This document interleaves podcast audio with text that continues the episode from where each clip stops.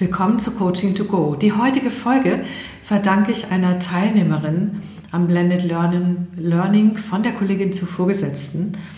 Und sie hat die Frage gestellt und ich finde es deshalb spannend, weil diese Frage ganz, ganz oft gestellt wird von jungen Führungskräften. Wie kann ich von meinem Team, wenn ich dort plötzlich aus dem Team heraus zur Führungskraft werde, ähm, ernst genommen werden. Ich würde die Frage gerne erweitern, wie kann ich Akzeptanz gewinnen, denn das steckt ja eigentlich dahinter. Und zum einen möchte ich für alle jungen Führungskräfte, die das hören, darauf hinweisen, dass ich das ganz ausführlich im Starter Kit für Führung schon in einem Podcast beantwortet habe. Und dazu gibt es auch ein E-Book zu runterzuladen, einfach auf meiner Seite Coaching to Go Space. Jetzt würde ich die Frage nochmal von einem na, eher generalistischen Ansatz her, also im Überblick beantworten. Und sie gilt nicht nur, wenn ich als Führungskraft aus dem Team heraus äh, zur neuen Führungskraft äh, werde, sondern auch insgesamt, wie ich in Teams, wie ich mit Menschen in Projekten Akzeptanz gewinnen kann. Und auch das bei ganz unterschiedlichen ähm, Machtverhältnissen zum Beispiel, also auch disziplinarische Führung oder nicht, oder als Projektleiter angewiesen auf die Unterstützung von allen. Ähm, mir geht es mehr darum insgesamt, weil es sind generelle Regeln, wie ich Akzeptanz gewinnen kann. Trotzdem noch mal kurz zum Starter-Kit. Die wichtigsten Punkte sind, wenn ich als neue Führungskraft aus dem Team heraus Führungskraft werde, dass ich intronisiert werde, das heißt, dass sehr deutlich gemacht wird, was sind denn jetzt meine Befugnisse, dass ich von äh, meinem Vorgesetzten, also allen dann äh, vor allen gesagt wird, ich bin es jetzt und auch warum. Und dass ich im nächsten Schritt dann äh, in vier Augengesprächen die Erwartungen, die gegenseitigen Erwartungen einander, äh, die die äh, Teammitglieder an mich haben und umgekehrt kläre. Und dieses Gespräch sollte sehr locker und informell sein, dass man einfach mal über die Erwartungen austauscht. Denn eine Erwartungsklärung, eine fundierte, findet als Prozess in der Regel über längere Zeit statt, indem man immer mal wieder darüber spricht. Kommen wir aber wirklich zu dem ersten Punkt, ob mich jemand akzeptiert oder nicht, äh, oder auch meine Meinung ernst nimmt, meine Ideen oder auch meine Führungsanweisungen, hat damit zu tun, wie der Mensch in sich selber mich es entscheidet, äh, zu mir loyal zu sein, mich akzeptieren oder nicht. Das ist erstmal wichtig zu wissen, weil jeder Mensch hat auch unterschiedliche Erwartungen an andere Menschen und die können wir nicht immer vorhersehen. Das heißt, was ein Grund sein kann, für mich jemand anders zu akzeptieren, kann für jemand Drittes wieder völlig anders sein. Und trotzdem gibt es Grundregeln, nämlich ähm, wenn ich mir die Frage stelle, was kann ich dazu beitragen, dass meine Mitarbeiter oder auch meine äh, Projektmitarbeiter mir zutrauen, dass ich zum Erfolg des Teams beitrage, dann habe ich eine ganz wesentliche Reflexionsfrage. Denn im Kern geht es darum, bei allem, was ich noch beschreibe, ist, ob wir jemandem das Zutrauen schenken, dass die, Führungskraft oder wer auch immer einen Beitrag leistet. Und zwar den Beitrag, der für die Rolle angemessen ist. Daran werden wir letztendlich gemessen. Und das ist auch richtig so, denn Sinn und Zweck von Teams in Organisationen ist es tatsächlich auch, Erfolg zu erzielen.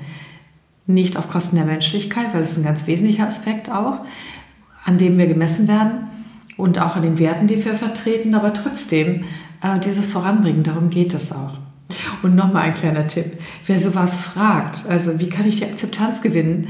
Denn da steckt ja auch den Wunsch, das lernen zu wollen wird in der Regel auch die Akzeptanz ganz leicht bekommen.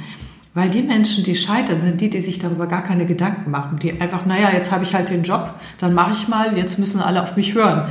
Wenn sie diese Karte ziehen, dann kann es viel eher sein, dass sie nicht akzeptiert werden. Gut, gehen wir nochmal weiter ins Detail rein.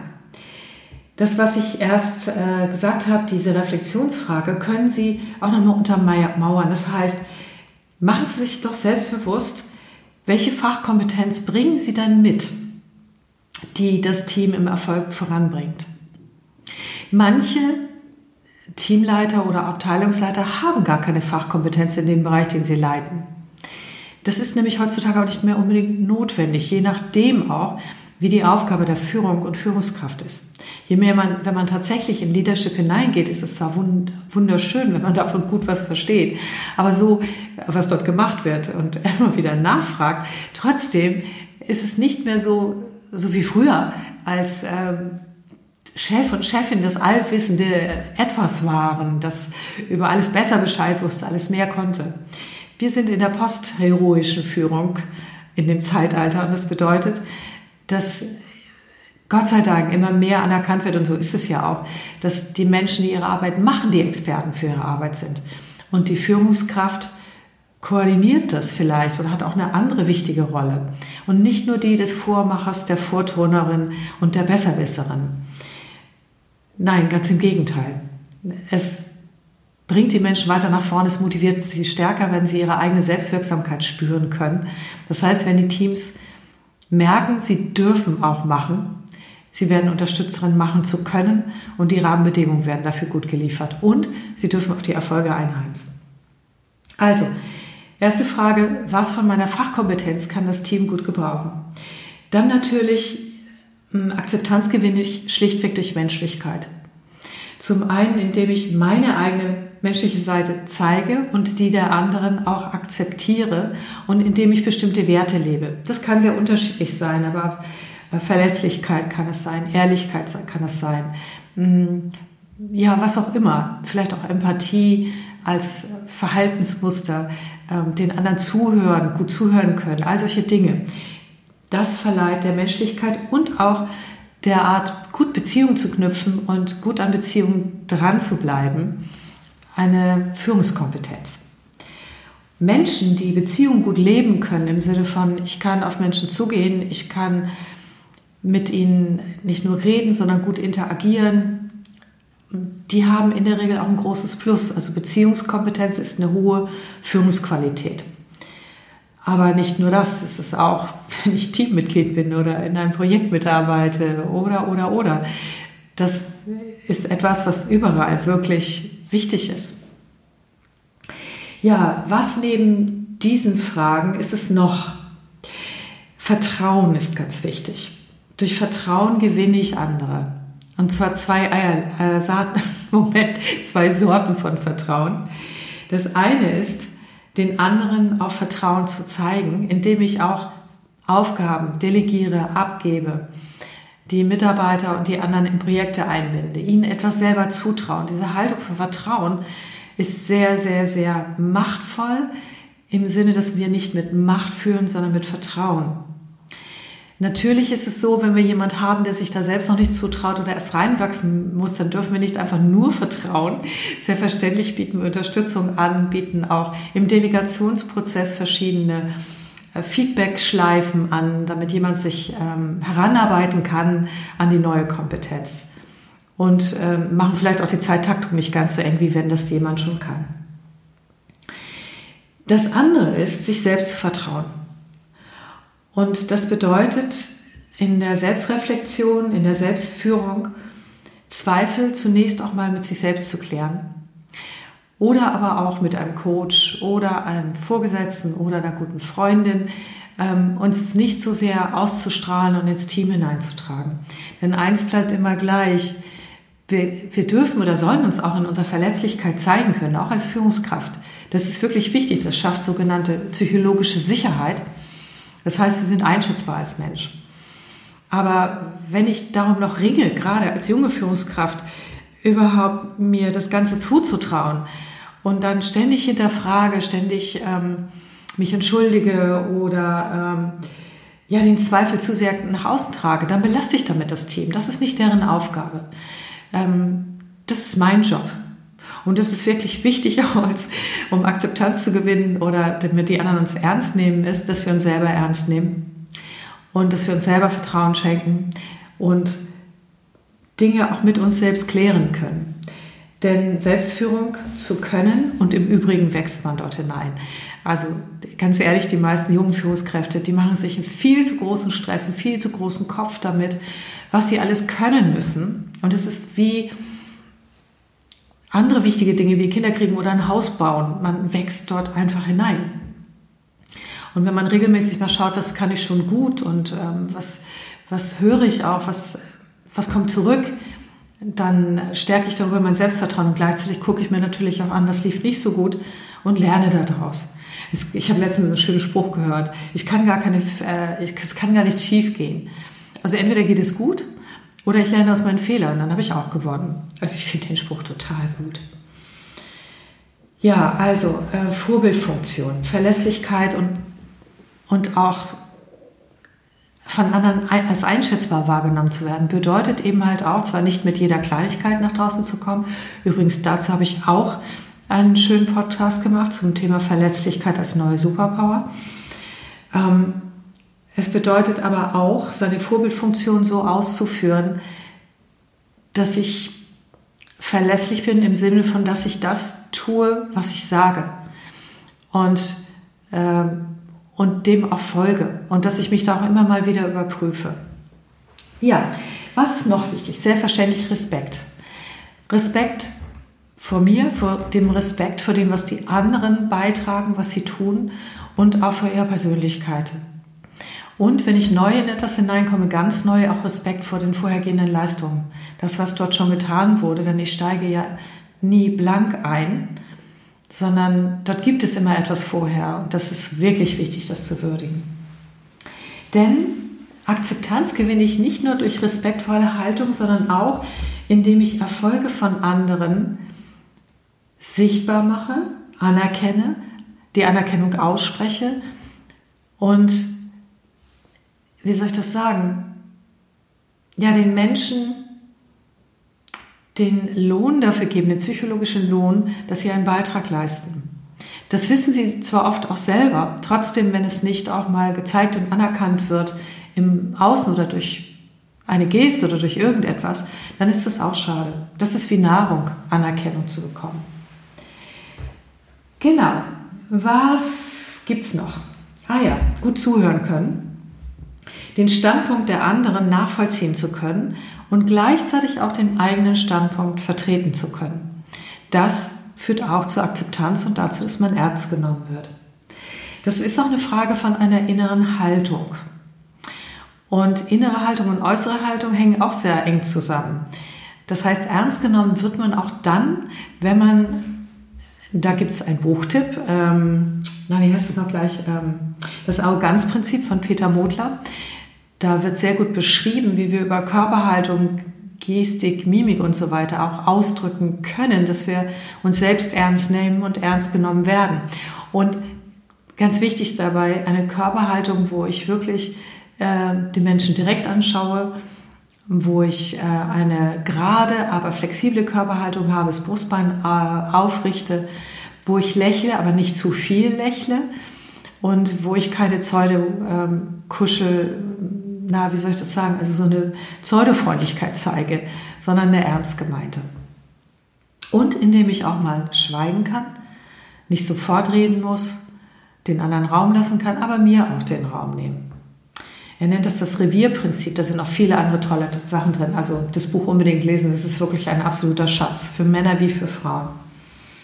Ja, was gibt es noch? Ja, wir werden auch akzeptiert, bekommen Loyalität, werden ernst genommen, wenn wir auf eine positive Art und Weise mit Macht umgehen.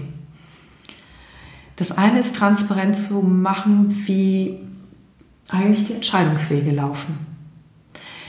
Ähm, ein Verlust an Loyalität und ein nicht mehr ernst genommen werden ist dann der Fall, wenn wir so tun, als wenn die Meinung der anderen abholen, aber unsere Entscheidung zum Beispiel längst getroffen ist dann ist es fairer zu sagen, in dieser Sache entscheide ich. Es gibt so mannigfältige Arten, dazu mache ich auch nochmal einen Podcast, wie man entscheiden kann. Und das ist nicht so, dass es nur ein, eine Frage des autoritären oder kooperativen Führungsstils ist. In der Regel haben wir eine kunterbunte Mischung, je nachdem, worum es geht, äh, was entschieden werden soll, wie wir entscheiden werden. Manchmal haben wir auch nicht selber die Entscheidungsmöglichkeit, sondern können nur Entscheidungsvorlagen an unsere Führungskräfte geben.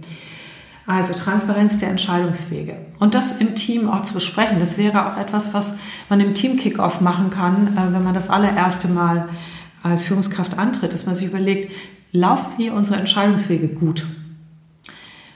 Oder können wir etwas beschleunigen dadurch, dass mehr Entscheidungen vom Team direkt getroffen werden? Müssen, dürfen Sie dann Rücksprache halten? Können Sie frei entscheiden? Wo ist der Rahmen? Wo sind die Budgetgrenzen? All solche Dinge. Also sich selber einen Kopf darüber zu machen und das dann mit dem Team zu besprechen. Wie laufen hier die Entscheidungswege? Das schafft Ruhe und Sicherheit, auch in der Teamentwicklung. Und wenn wir dann auch wirklich das tun, was wir sagen und dabei auch bleiben, dann wächst einfach das Vertrauen auch. Selbst wenn wir in Phasen eines Unternehmens sind, in denen es rauf und runter, kreuz und quer, hinten, vorn und vorn zurück geht. Also man nennt das ja Transformation oder Change und davon sind ja viele Unternehmen betroffen. Selbst dann kann man eine Transparenz schaffen. Das ist aber nicht so diese deutsche Transparenz von einmal gesagt, bleibt es immer so, sondern zum Beispiel der Transparenz, dass einige Dinge sich auch wieder ändern können und auch schnell ändern können und dass dann aber alle informiert werden oder dass man in Kenntnis gesetzt wird oder, oder, oder. Das heißt, wir können heutzutage nicht davon ausgehen, dass einmal getroffene Entscheidungen dann bis Jahresende stabil bleiben. Dazu ändern sich die Märkte oft zu schnell. Aber hier gilt auch, einen transparenten Prozess zu schaffen. Was ist denn da mit der Entscheidung? Wir haben es letztens gehabt in einem Seminar, da hat jemand gesagt, also wir haben da noch ganz viele offene Projekte und da haben Leute ganz viel Herzblut reingesteckt. Und wir machen daran gar nicht weiter. Und das belastet das Team.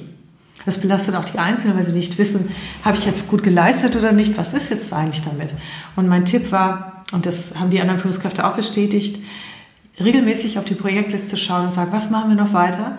Ähm, und wenn wir beschließen, es nicht weiterzumachen, ähm, was war denn gut daran? Was haben wir schon geschafft? Und mal ganz kurz die Erfolge würdigen. Auch damit wir sie in zukünftigen Projekten verwerten können. Und dann Projekt Schluss, abhaken und dann frei sein für offene Dinge. Ist wesentlich fairer, als das nicht zu tun und ständig mit sich rumzuschleppen. Das alles gehört noch zum Thema Transparenz schaffen. Gut. Ja, dann ein letztes. Ähm, Im, ich glaube, vor zwei Monaten ist im Manager-Seminar ein sehr guter Artikel erschienen zu dem Thema die Top 3 äh, neuen Leadership Skills. Und ich muss sagen, ich finde die richtig klasse. Und zwar deshalb, weil ich ja so viele Führungskräfte kennenlerne und auch einschätzen kann, ob die Erfolg haben oder nicht. Und dabei fällt mir schon auf, dass bestimmte Menschen, die zum Beispiel ihre Selbsterkenntnis auch vorantreiben, das heißt selbst reflektiert sind, sich auch mal in Frage stellen, sich gerne selber auch weiterentwickeln, sehr interessierte Menschen sind und in der Regel auch sehr erfolgreich dass die Menschen, die empathisch sein können, ihre Mitarbeiter sehr viel besser und auch oft in kürzeren Gesprächszyklen erreichen, weil die Verständnisgrundlagen sehr viel schneller geschaffen wurden. Damit ist nicht übermäßige Empathie im Sinne von, äh, oh Gott, oh Gott, oh Gott, ich leide ständig mit dem Mitarbeiter mit äh, gemeint, sondern wirklich eine gesunde Empathie, die den anderen einbeziehen kann und auch fühlen kann. Oder zumindest verstehen. Und das letzte der Top 3 war Verletzlichkeit, darüber habe ich ja schon gesprochen. Die Google-Studie finde ich total spannend, dass sich verletzlich zeigen als Führungskraft tatsächlich zu mehr Innovation führt und zu einer psychologischen Sicherheit. Das gleiche ist natürlich für den Umgang mit Fehlern, positive Fehlerkultur. Aber das ist sicherlich wieder ein anderes Thema. So, das ist das, was mir eingefallen ist zum Thema, wie ich Akzeptanz gewinne. Jetzt noch an alle jungen Führungskräfte. Es geht nicht alles auf einmal. Schauen Sie, was für Sie das Wichtigste ist. Halten Sie Augen, Ohren, Ohren auf. Sprechen Sie mit dem Team. Und lassen Sie sich Zeit dabei, sich zu entwickeln. Und vor allen Dingen schauen Sie jeden Tag darauf, was Sie gut gemacht haben, damit Sie im Selbstvertrauen bleiben. Denn Führungskraft sein hat was damit zu tun, von in seiner Kraft sein. Und das gilt es immer wieder herzustellen. Alles Gute für Sie. Tschüss, Ihre Christa Marie Münchow.